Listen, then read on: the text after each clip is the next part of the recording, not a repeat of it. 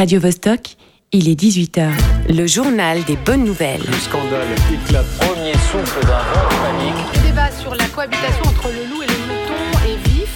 Personne ne peut ce soir dire si l'on est oui ou non à la veille d'un désastre nucléaire de grande ampleur. Au bilan 20 morts dont 3 graves. Enfin des bonnes nouvelles. La révolution de la maison en A. C'est l'histoire d'Elisabeth Faure qui, au cœur de la Dordogne, a passé 60 ans, décide de construire elle-même sa maison pour 40 000 euros. Une tiny house branlante Pas du tout. Une maison moderne avec 180 mètres carrés habitables et tout le confort attendu. Alors comment est-ce possible? Eh bien, Elisabeth a la tête dure. Elle a entendu parler d'une structure facile à installer d'origine anglo-saxonne, la charpente en A, constituée de poutres assemblées en triangle comme une tente canadienne, ou les maisons gauloises d'Astérix quoi nos ancêtres avaient tout compris. Le problème, c'est que ce mode d'assemblage n'est pas très courant par ici, et la sexagénaire peine à convaincre les constructeurs.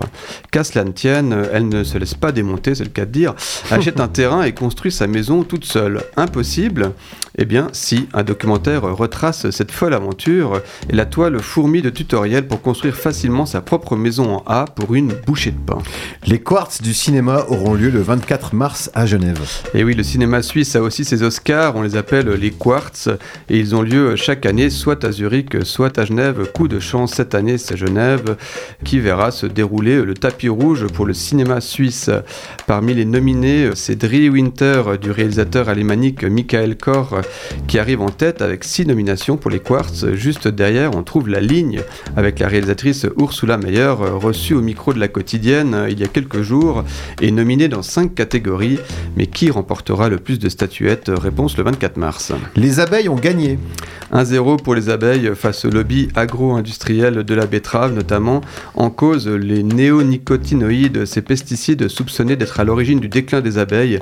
Par principe de précaution, l'Union européenne avait interdit l'emploi de ces insecticides depuis 2018, mais le lobby betteravier avait obtenu des dérogations à foison, détournant de facto l'interdiction.